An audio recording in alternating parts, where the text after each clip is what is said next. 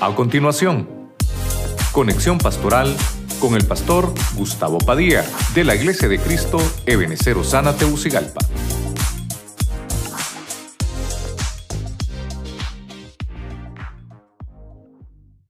Muchas familias de ustedes antes no estaban, hoy están. Y muchos de los que están hoy, tal vez preguntando si este gordo cuándo vino, hace 10 años. Y no ha adelgazado, ni creo que vaya a adelgazar, pero aquí estamos. Engordamos más vez cada día más, ¿verdad? Pero bueno, Dios sabe que todo está bajo el control de, de su mano y toda la gloria se la lleva el Señor, ¿verdad? Dele palmas al Rey de la Gloria por eso. Amén. Gracias, hermanos. Que Dios me los bendiga. Hoy sí pueden pasar los niños, ¿verdad? Hoy sí, amén. Bueno, dejemos que los niños, ¿o ya se fueron? Ya se fueron, Dios santo, bueno. Bueno, mire, tenemos las 11 y 15. Dios santo, no sé cómo voy a hacer con esto, pero tengo que bajarle aquí a mi relojito. Yo quisiera que, estamos en vivo ya, Dios santo. Bueno, vamos a, a buscar el libro de los hechos, Dios mío. Gracias a Dios que me preparé solo con cinco puntitos, hermano, porque si no... Vamos a buscar el libro de los Hechos, capítulo 26, verso 23. Vamos a leer la Biblia de las Américas.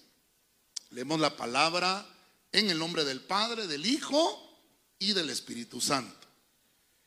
Que el Cristo había de padecer y que por motivo de su resurrección de entre los muertos, Él debía ser el primero en proclamar luz tanto al pueblo judío como a los gentiles. Estaba ayer todavía meditando un poquito, hermano, y digo yo, Señor de la Gloria, ¿qué tema podemos llevar de fin de año? ¿Verdad? Y como siempre hemos hablado de las proclamas, y a veces nos atacan mucho como ministerio, hermano, porque hasta se preguntan qué es eso de proclamar, ¿verdad? Pero obviamente lo hemos recibido de manera apostólica. Y me fui a buscar en la Biblia, eh, obviamente, eh, versículos relacionados con la proclama. Recuerde que uno de los que hemos utilizado y hemos enseñado a lo largo de estos años es el Isaías capítulo 61 que dice, me envió el Señor a proclamar el año favorable del Señor. Y a partir de esa proclamación de, del favor del Señor, todas las proclamas que han habido en el ministerio eh, se desprenden de ese favor. Entonces encontré en el libro de los Hechos, en esta versión de las Américas, mire usted qué interesante, que Jesús debía ser el primero en proclamar hace dos mil años, cuando Cristo resucitó, Él fue luz tanto para judíos como para nosotros los gentiles. Y desarrollando un poquito el tema, entonces le puse por nombre las unciones de la proclama. Así que este es el último tema del año 2023 y oramos al Señor. Padre eterno, en el nombre de Cristo, primeramente te damos gracias. Bendecimos cada hermano, cada hermana, cada servidor y cada servidora de esta congregación. Toda la gloria, Señor, te la llevas tú, toda la gloria te pertenece. Hoy rogamos en estos momentos, Señor, que estamos culminando este año 2023 Pedimos y rogamos tu misericordia para que nos hables a través de tu palabra. Sabemos, Señor, que hemos recibido proclamas apostólicas y han sido de mucha bendición. Cada, cada unción apostólica y profética ha abierto ese año de bendición. Y hoy queremos, Señor, que nos hables a través de tu palabra en el nombre de Cristo. Te damos a ti la gloria. Seas tú alabado, glorificado y ensalzado por siempre en el nombre poderoso de Cristo Jesús. Gracias Señor. Amén. Y amén. La iglesia le da palmas al Señor. Gloria a Dios. Ah, bueno, solamente rápidamente porque ya el tiempo se nos va a acabar y ya nos quedan 40 minutos para que se acabe el año, ¿verdad? Los hermanos de televisión me van a estar ahí atentos para que nos logremos conectar con nuestro apóstol también, ¿verdad? Pero quisiera yo solamente mostrarle algunas cositas que encontré, a pesar de que, como le decía, hay mucha gente que ataca la proclama. Y, me fui a la Biblia, eh, nunca lo había hecho, imagínese usted. Eh, por ahí le decía a unos hermanos antes de comenzar, ¿verdad? ahorita la, vigilia, eh, ¿cómo está, pastor? No, pues si para mí esta es la, la, la, vez número 30 que estoy yo recibiendo el año en el Señor. La, oiga bien, hace 30 años. Bueno, aquí está mi madre y aquí andan mis hermanos y mi familia también. Y, desde que me, me, convertí al Evangelio, hermano, algo que sí me marcó en el corazón el Señor es aprender a recibir un año. Aprender a cerrar el año y aprenderlo a abrir. Dígale al que tiene la par, qué bueno que estás aquí, hermano, para aprender a cerrar un año y abrir uno. Dígale, amén. Gloria a Dios. Bueno, voy a, voy a entrar de lleno, porque el tiempo se me avanza. La primera unción.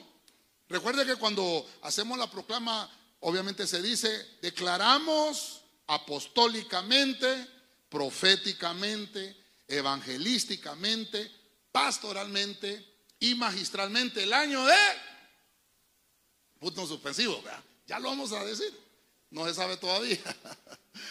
Pero quiero que leamos entonces a Pablo, el apóstol Pablo, 1 Timoteo 3:16, Biblia de las Américas, perdón, Biblia latinoamericana, dice 1 Timoteo 3:16, sin lugar a dudas, es grande el misterio de la bondad. Él se ha manifestado en la carne, rehabilitado por el Espíritu, ha sido presentado a los ángeles. Oigas, proclamado a todas las naciones y creído en el mundo, ya fue elevado y glorificado. Todas las proclamas, hermano, obviamente llevan la esencia de Dios. Todas las proclamas llevan la esencia de Cristo. Y por eso traté de poner el orden, por lo menos como estamos hablando de las unciones de la proclama, y poner primeramente esa... Me fui a buscar a los apóstoles. ¿Quién de los apóstoles utilizó la palabra proclama? Y mire qué lindo, qué lindo la Biblia, ¿verdad? Porque cuando encuentro eh, en 1 Timoteo, cuando Pablo le escribe a su hijo espiritual, de una manera apostólica, hay una unción en Pablo, y entonces esta es una unción apostólica. ¿Qué es lo que hace el apóstol? El apóstol lo que hace es establecer. ¿verdad? Eso no lo puede hacer eh, establecer doctrina, eso no lo puede hacer otro ministerio, solamente el ministerio apostólico. Y entonces Pablo, oiga bien usted cómo la Biblia nos relata, por medio de la unción del Espíritu Santo, empieza a establecer principios. Recuerde que Pablo es el perito arquitecto de la iglesia. Y entonces una de las primeras unciones de la, de la proclama, cuando nos paramos aquí Hermano, no nos inventamos una proclama solo para tener entretenida la iglesia o no nos hemos inventado esto para, para que haya un motivo por el cual podamos congregarnos. No, el motivo siempre va a ser el Señor. ¿Cuántos dicen amén? Pero lo importante es que cada proclama tiene algo que activa el año y de una manera espiritual nos hace más fuertes espiritualmente. Usted, yo no sé cómo vino usted, pero yo sé que algunos vinieron a pie ¿verdad? Y hoy andan en carro. Mire usted, porque la Biblia dice que el Señor nos ha trasladado de un mundo de tinieblas a su luz admirable y que el cristiano es como la luz de la aurora que va de aumento en aumento hasta que el día sea perfecto. Dice la Biblia que dice ya el salmista, no he visto justo desamparado ni su simiente que mendigue pan. Y si el Señor a través de sus ministros ha mandado la unción para que haya una proclama, no para que vayamos para atrás, sino que las proclamas es para que vayamos creciendo día con día, que vaya, eh, eh, vaya creciendo el poder del Espíritu Santo en nosotros. Y si es posible que suceda algo extraordinario en nuestra vida, que nosotros podamos vivir piadosamente a través del poder del Espíritu Santo, que obviamente eso nos va a dar un resultado, un resultado favorable, porque siempre se encuentra el beneficio cuando se sigue a Cristo. Le da palmas a usted fuerte al Señor de la gloria. ¿Cuántos dicen amén? Entonces la unción apostólica establece la proclama. Es la que establece la proclama y obviamente se activan todas las bondades para el pueblo del Señor. Rápidamente. Éxodo capítulo 34, verso 5. Reina Valera actualizada. Entonces descendió Jehová en la nube y se presentó allí a Moisés. Y este invocó el nombre de Jehová. Ah, mire, Moisés cuando, cuando vio al Señor, invocó su nombre. Entonces dice el verso 6, Jehová pasó frente a Moisés. Oiga esto. Y proclamó. Oiga esto. El Señor está frente a Moisés y el que proclama es el Señor. Y dice, Jehová, Jehová, Dios compasivo y clemente, lento para la ira y grande en misericordia y verdad. No sé si usted le da palma suerte al Señor por eso. ¿Cuántos dicen gloria a Dios? Entonces ahora tengo la, la unción apostólica de Pablo, ya la tenemos desarrollada. Pero buscando la unción profética, fíjese usted hermano que lo que pude desarrollar es en Moisés, esta, este punto, y por eso usted conoce a Moisés, por lo menos en las prédicas que nosotros hemos desarrollado. Pero Moisés es aquel hombre con una unción, el profeta hermano, el profeta tiene esa peculiaridad que tiene una revelación. Diga conmigo, revelación. El ministerio profético tiene esa cualidad. Obviamente el apostólico también. Pero hay una, hay un, hay una eh, dirección marcada de revelación con el profeta. Fíjese que estaba, estaba estudiando algunas cosas bíblicas. Estaba viendo eh, la revelación que es progresiva. Lo hemos predicado, ¿no? Que cada vez que nos vamos acercando a los tiempos hay una revelación progresiva. Que cada vez que el tiempo va pasando, como que la Biblia se va eh, explicando cada vez de una manera mejor. Y obviamente eso es por la revelación a los siervos del Señor. La Biblia dice, haré, haré algo si no se lo revelo primero a mis siervos, dice el Señor. Y entonces quiere decir que como hijos de Dios, hermano, la iglesia no puede estar entretenida en cosas seculares, sino que la iglesia debe de estar enfocada en lo que el Espíritu pide. Y fíjese que el Señor le habla a sus siervos y de manera profética. Mire, si hay un hombre respetado en Israel, es Moisés. Y mire usted, se le aparecía a Dios. Y mire, este pasaje, qué, terrible. Frente a Moisés el Señor. Yo, yo, yo estaba leyendo esto y dice, Jehová pasó frente a Moisés. Se recuerda que una vez en uno de los pasajes, no, me voy a entrar en tanto detalle porque también el tiempo se me está acabando. Pero Moisés le dijo al Señor que lo quería ver. Y le dijo el Señor, no me vas a poder ver porque si me, si, me ves te vas a morir. Por la presencia que tengo, por mi presencia, por, por la gloria. Lo que voy a hacer es que voy a pasar y, y lo que voy a hacer es que voy a poner mi mano para que tú no me logres ver y lo que puedas ver sean mis espaldas. No sé si se recuerda ese pasaje. Dice que el Señor lo escondió así como, como que en una peña, ¿verdad? Y Moisés logró ver aquel resplandor, pero logró ver sus espaldas. Y, mire, solo quiero que, usted también se, se, introduzca conmigo en el pasaje. ¿Cómo dice acá entonces que el Señor pasa frente a Moisés? Entonces las proclamas que los siervos del Señor dan en la iglesia no son por invento propio, por eso este pasaje me sirve. Cuando se dice apostólicamente, proféticamente, evangelísticamente, pastoral y magistralmente, no es porque es una proclama inventada por el hombre. ¿De dónde sale la proclama? de Dios. El Señor mismo proclamó y obviamente lo que hizo Moisés fue repetir las palabras que escuchó del Señor. Cuando ha habido una proclama de bendición para su vida, usted dice, esa proclama que dio el pastor o esa proclama que dio el apóstol. No, es la proclama de Dios lo repiten sus siervos. Mire, qué lindo. Ahora, yo no sé si usted ha oído hablar de Nostradamus, pero eso lo reprende el Señor, ¿verdad? Pero hay mucha gente, hermano, que le cree más a Nostradamus que lo que dice la Biblia. Fíjense que yo estaba viendo un, reportaje de Nostradamus, ¿verdad? Porque a veces uno tiene que ver de los dos lados, ¿verdad? Para poder estar preparado cuando le hacen, usted que bien preguntón, ¿verdad? Y, esos que siguen a Nostradamus, no crea, hermano, yo creo que, yo no sé si hasta iglesia le habrán hecho a ese señor, ¿verdad? Pero hay gente, hermano, que lo idolatra de una manera terrible. Y, el hijo de Nostradamus dice que él, él pintaba y, le estoy hablando de este punto por, la, unción de la profecía. Mire usted cómo el diablo, que el Señor lo reprenda, trata de tergiversar lo que la Biblia ha dejado. Y decían ellos que Nostradamus nunca le quiso ministrar ese don de la revelación, oiga bien esto, a su hijo, a su hijo, nunca se lo quiso revelar, porque decía Nostradamus que era una maldición. Ah, ¿cómo puede ser eso? Y entonces empiezan a explicar ellos, ¿verdad? Que como su hijo pintó a Nostradamus, hermano, y, era bueno para pintar, hay siete, eh, hay siete fotografías que fueron dejadas y decían Nostradamus, pero descubrieron que era el hijo, que era el que pintaba. Y el retrato de Nostradamus es de su hijo. ¿Por qué le cuento esto? Porque eso se llama misticismo. Lo que tenía Nostradamus, perdóneme que lo diga pues, pero no era un espíritu de parte del Señor, era un espíritu pitonizo.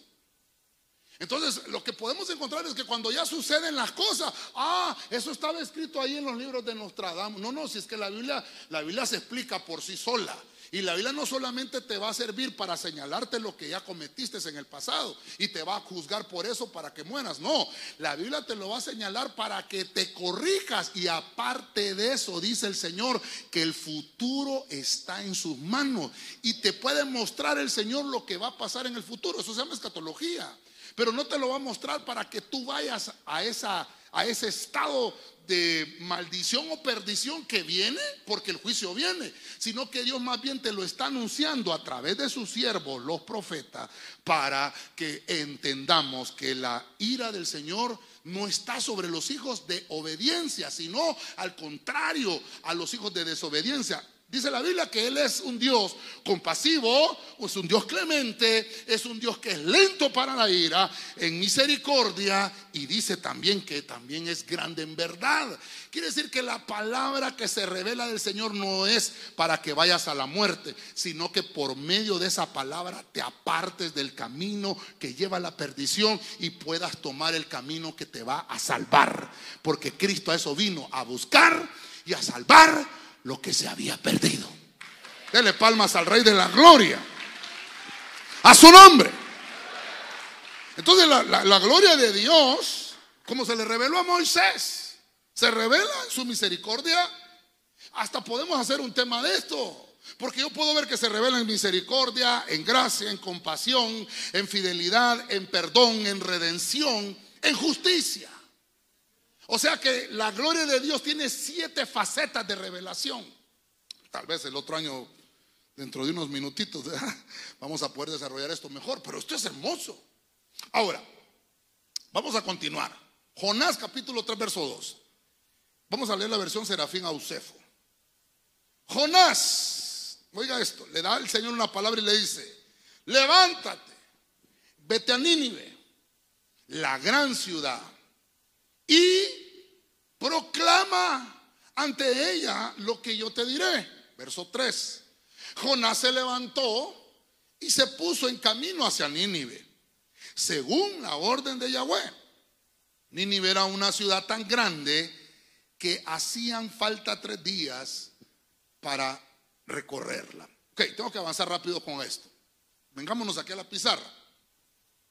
Entonces ya encontramos la unción apostólica, la unción profética. La unción apostólica trae establecimiento de esa palabra, que es una palabra firme, no es una palabra, hermano, que va a derribarse, sino que el apóstol tiene esa unción de establecer y de afirmar la doctrina. Pero ahora veo que el profeta lo que tiene es esa revelación de parte del Señor, que no son palabras inventadas por el hombre, sino que Dios mismo da el mensaje. Y mire ahora, voy a buscar la unción evangelística en Jonás. Entonces en Jonás veo que la unción de una proclama trae ese aditamiento de arrepentimiento. Diga conmigo, arrepentimiento. Hermano, pero dígalo fuerte, el año se va a acabar y todavía nos falta gritar. Diga, arrepentimiento. ¿O está cansado todavía? Hay pastores que me duele la quejada de tanto tamal que he mordido. Dios santo. Mire, Jonás esta es la segunda vez que le dice el Señor a Jonás el mensaje. La primera vez Jonás no lo quiso hacer. Estoy tomando siervos del Señor que han recibido el mensaje para ir a proclamar. Jonás, hermano, eh, a regañadientes obedeció. No quiero hablar de mal de Jonás, lo que quiero mostrarle es la unción que Dios le dio. Mire cómo es el Señor que a pesar de que nosotros no le queramos servir, hermano, nos usa. ¿Se dan cuenta de eso? Y Jonás, hermano, le dijo, no hombre, Señor, yo no voy a ir, yo me voy a ir a, Tarsis, yo no me voy a ir a Nínive. Usted conoce la historia. El punto ahora es que cuando Jonás obedece, él lleva una proclama. Hermano, mire usted, si podemos hablar de una unción evangelística, perdóneme, la puedo mencionar que en Jonás, aunque, vuelvo a repetirle, los únicos dos ministerios rescatados del Antiguo Testamento en el Nuevo fue el magistral y el profético. No existía en la anterioridad el ministerio evangelístico, no existía el ministerio pastoral, no existía, ¿verdad? No existía, ni mucho menos el apostolado, no existía. Existían profetas y existían los maestros, nada más, nombrados así. Jonás tenía una unción profética, pero fíjese usted que la tarea, oiga bien usted, de la proclama llevaba evangelismo. ¿Está conmigo, hermano? Entonces el Señor le dice, te vas a levantar, Jonás, y vas a ir a proclamar. Hermano, terrible. Cuando uno proclama, hermano, el nombre de Cristo, él lleva todos estos aditamentos. ¿Qué es lo que proclamaba Jonás? Hijos del diablo al infierno se van a ir. Vea que no. ¿Cuál, ¿Cuál, fue la palabra que le dio el Señor a Jonás? Vas a ir a Nínive y le vas a decir que dentro de 40 días viene un juicio. Esa fue la proclama. Pero esa proclama, eh, ay hermano, es que, mire, diga conmigo, no me molesto, pastor. Diga otra vez conmigo, no me molesto, pastor. Ah, es que ahorita sí me acordé, ¿va? aquí está mi, mi, familia, mi hermano. ¿Quién fue el que usted me contó? Hermano, fíjese que hay una iglesia, iglesia Eva, allá en Comayagua, hermano. Sí, va, Comayagua, va. El sitio se llama ahí, va, en Comayagua. Me contaron ahorita mis hermanos que dicen que allá, allá nos ponen a nosotros. Digo a nosotros, ¿verdad? Ponen los cultos, ¿verdad? De nosotros, en las prédicas de nosotros, allá, en, hermano, en una iglesia, en un cerro. Así va. ¿Ah? Diga que sí, porque no los hermanos van a. Así, porque no van a. Solo le hacen así, como el. Como el queco, solo le hacen así. Sí, va. Hermano, yo me asusté, ellos dicen que cuando, hasta cuando yo digo, diga no me molesto, pastor, dice que todos gritan, no me molesto, y ustedes no quieren gritar, hermano. Mire qué terrible. Dicen que hay un pastor que obviamente es el que encargado de esa iglesia, pero dice que solo sube cuando están los. ¿Eh? Sí, cuando entonces como los hermanos quieren eh, recibir la palabra, ponen a un gordo. Ellos me contaron, ahí después lo entrevista a usted. Digo gloria a Dios, ¿verdad, hermano? Porque por lo menos algo, hace, algo hacemos aquí en transmitir la palabra del Señor, ¿verdad? Y, y, dice que los hermanos cuando dicen, ¿cuántos dicen gloria a Dios? Gloria a Dios, dicen los hermanos. ¿Cuántos dicen amén? Amén. ¿Cuántos dicen no me molesto, pastor? No me molesto, pastor. Hermano, perdóneme y usted no quiere decir no me molesto, pastor. Bueno, ¿en qué estábamos después de la interrupción? Jonás, hermano, lo mandaron a proclamar y no quería llevar el mensaje. Entonces, me recuerdo yo de una persona que me dijo, fíjese hermano, no me dice, vos le pasás metiendo miedo a la gente con esas enseñanzas escatológicas. Les pones unos dragones así con los dientes así. Claro, la gente que es pus, pus, pus, me dice. Y le digo yo, sí que la Biblia dice que un dragón. Entonces hay que poner un dragón, ¿va? La Biblia dice que le salían cuernos, que ponerle cuernos. Lo que pasa es que uno lo hace gráfico para que uno se dé a entender. Pero el mensaje no es para, para enjuiciarlo. El mensaje es para decirle, ¿sabe qué hermano? De eso nos está librando el Señor. Esa fue la proclama que le dio el Señor a Jonás. Vas a ir a Nínive y le vas a decir que viene un juicio sobre esa ciudad y que busquen arrepentirse. ¿Qué es lo que estamos haciendo los predicadores hoy? Trayéndoles, hermano, el mensaje, decirles, hermano, va a venir el arrebatamiento. Y eso, hermano, ¿sabe qué? Usted se lo va a ganar, usted se lo tiene que ganar. Ese sí no es un regalo. La salvación es un regalo, pero el arrebatamiento no. Viene una gran tribulación, la cual nunca ha habido en la tierra, pero usted no va a ir si usted le obedece al Señor, porque el Señor viene pronto y viene por una iglesia sin mancha y sin arruga. ¿Cuántos dicen gloria a Dios? Entonces las proclamas traen arrepentimiento. Eso es lo que trae la proclama. La naturaleza del arrepentimiento es nuestro cambio. Ese cambio de idea. Eso es arrepentimiento. La metanoia. En Corderitos es una de las primeras enseñanzas, ¿verdad, pastora? El cambio de mente, tener un cambio de idea. El arrepentimiento, hermano, es el cambio de nuestra conducta. ¿Y sabe qué? Y el regreso a nuestra obra y deber en el Evangelio. Quiere decir que el arrepentimiento nos hace servirle a Cristo. Para eso fuimos llamados, para el servicio al Señor. Bueno, no me quiero atrasar, me quedan ay, 12 minutitos. ¿Cómo estamos, hermanos? Estamos conectados allá, ¿verdad? Sí, estamos conectados. Bueno, avanzamos pues, ya solo me quedan dos, no se preocupe, vamos a ir temprano a comer ese faisán. Salmo 22, 21. Oiga lo que dice la Biblia al día. Rescátame de la boca de los leones. Sálvame de los cuernos de los toros. Mira el verso 22. Proclamaré tu nombre a mis hermanos en medio de la congregación. Te alabaré. Estaba buscando la proclamación pastoral. Terrible, ¿verdad? Yo me meto en unos líos terribles, hermano. Digo yo, Dios santo, no puedo encontrar una proclamación pastoral. Entonces ya tenemos la, la proclama apostólica, la proclama profética, la proclama evangelística o evangélica, ¿verdad? Entonces ahora tengo, puse a David, porque la Biblia dice que David, su primer oficio fue pastor, no de burros, ni de cabras. Dice que era pastor de ovejas. Entonces David tiene, esa, peculiaridad que él conoce el rebaño. Él conoce, entonces Dios lo usó con esa, con, esa, con esa, eh, con ese servicio hermoso. Incluso el Salmo 23, ¿verdad?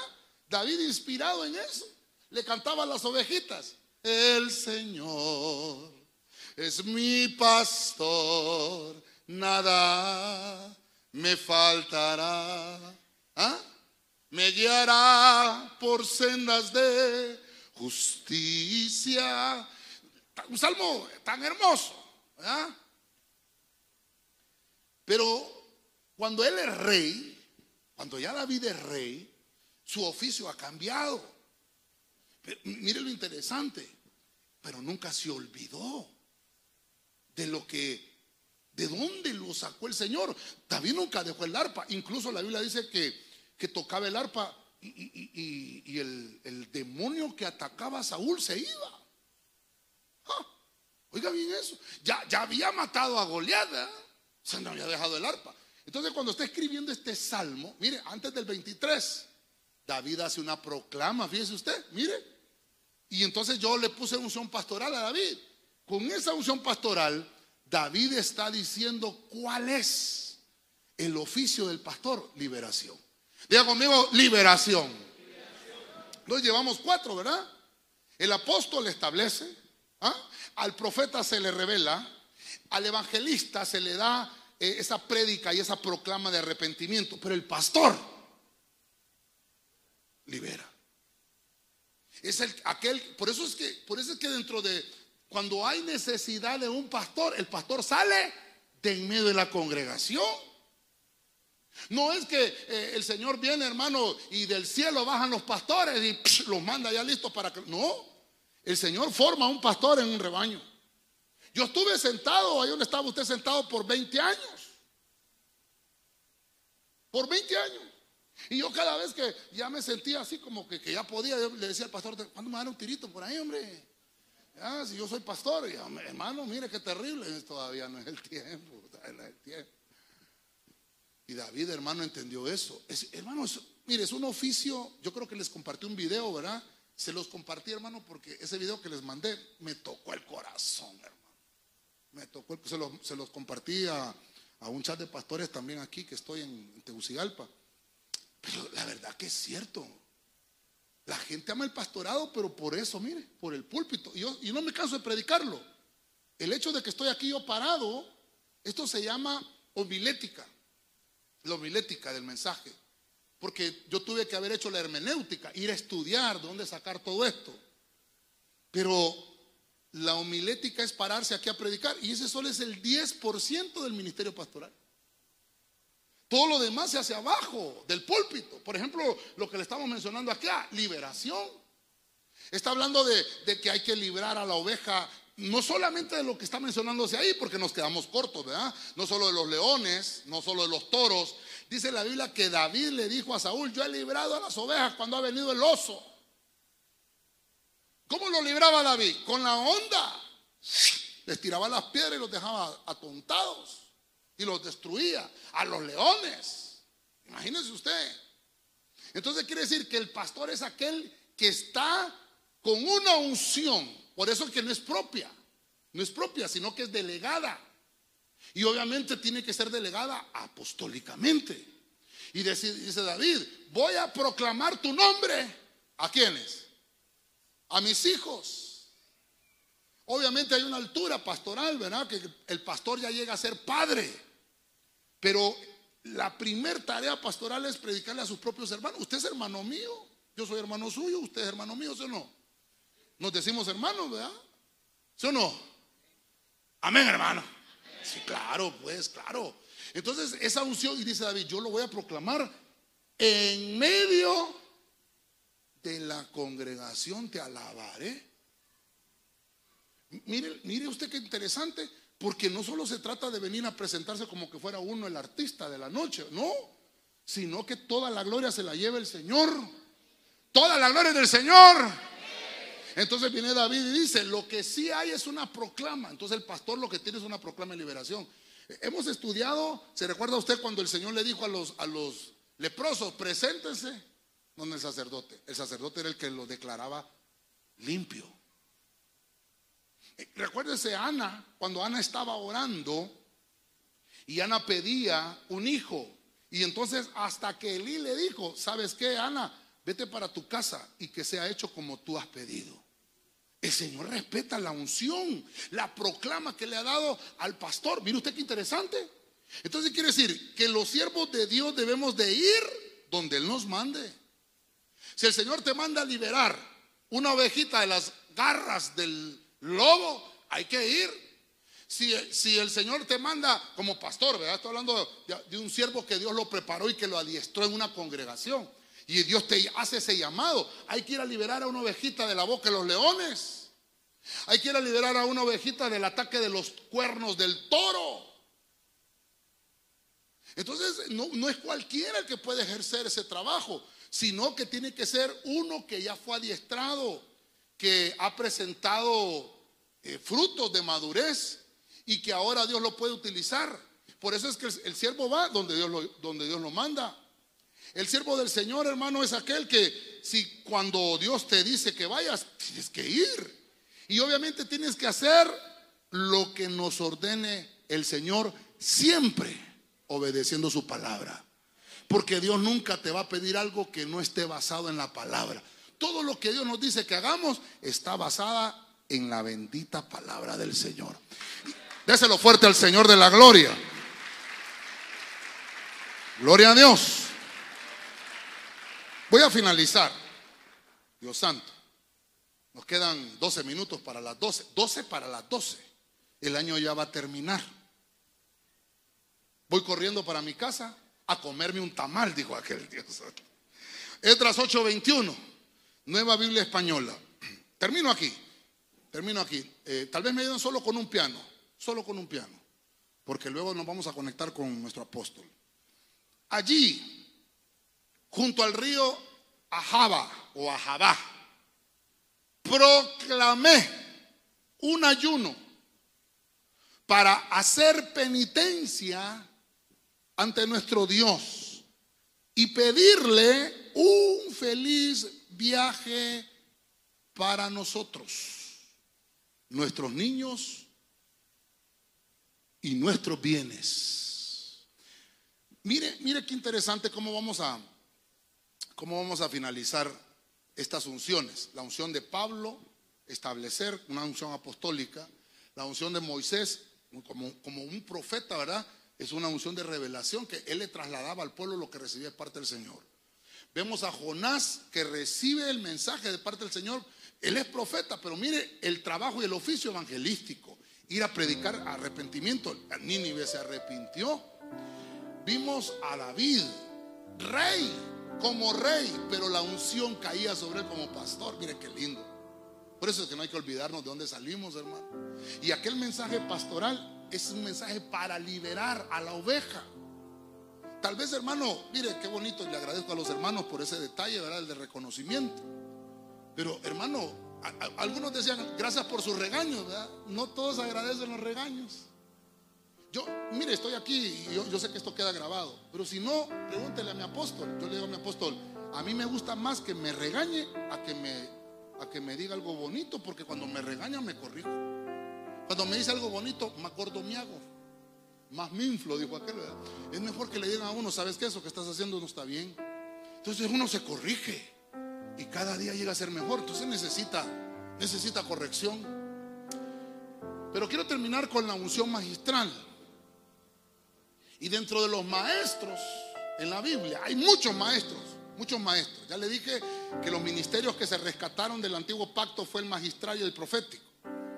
Pero uno de los maestros marcados, pero poderosamente en la Biblia es Esdras. Era un escriba y todos los escribas enseñaban la Biblia.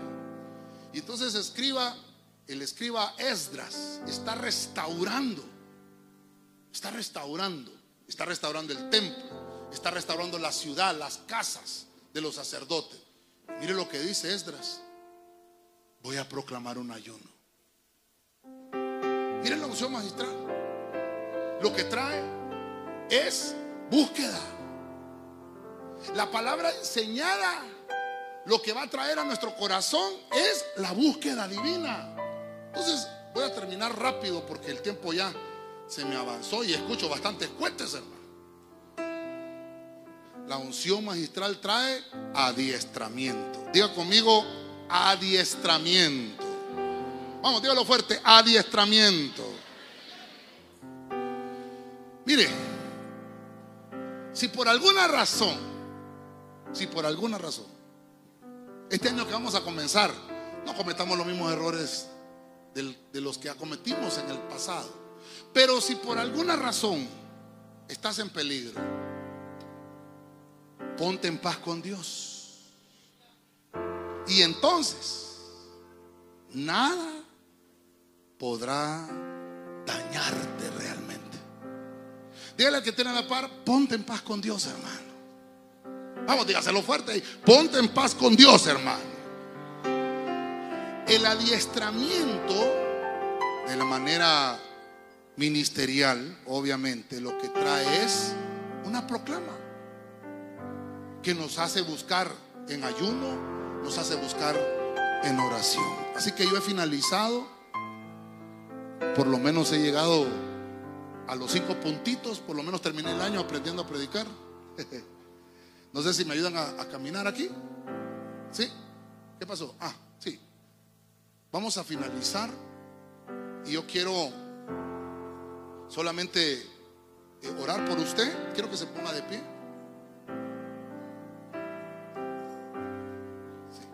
Quiero que se ponga de pie. Y mencionarle mencionarle solamente lo que hemos hablado. Gracias. Mencionarle lo que hemos hablado. Tanto la proclama que vamos a, tener este año como todas las que han pasado, siempre llevan esas mismas unciones proféticas, unciones apostólicas, evangelísticas, magistrales, pastorales, todas. Y llevan estos aditamentos. No sé si avanzamos acá en la, porque se me pegó la presentación avanzamos. Pero es importante entender que cada proclama tiene una unción diferente. Y todas las proclamas van a llevar al crecimiento del cristiano. Así que quiero que incline su rostro. Y ministramos esta palabra. Padre Celestial, en el nombre poderoso de Jesucristo, te pedimos que mire nuestro corazón la intención de este pueblo, que hoy nos hemos apartado para venir aquí a tu casa, cerrar el ciclo del 2023, olvidar todo lo malo y retener lo bueno, y tener esa llave que nos entregas para comenzar este año que viene, entrar a una nueva dimensión. Te pedimos que tengas misericordia de nosotros. Que perdones todos nuestros pecados, todas nuestras faltas, todas nuestras iniquidades. Que tengamos esa unción apostólica para establecernos. Esa unción profética para que sea tu revelación todos los días en nuestra vida. Que sea esa unción evangelística para que todos los temas, Señor, de tu palabra nos lleven al arrepentimiento. Tener la unción pastoral tener una cobertura sobre mí para que yo pueda permanecer libre. Las cadenas, las ataduras sean rotas y tener la unción magistral para ser adiestrado siempre por tu palabra. Te damos gracias en el nombre poderoso de Jesucristo. Amén. Y amén. Dele palmas fuerte al Rey.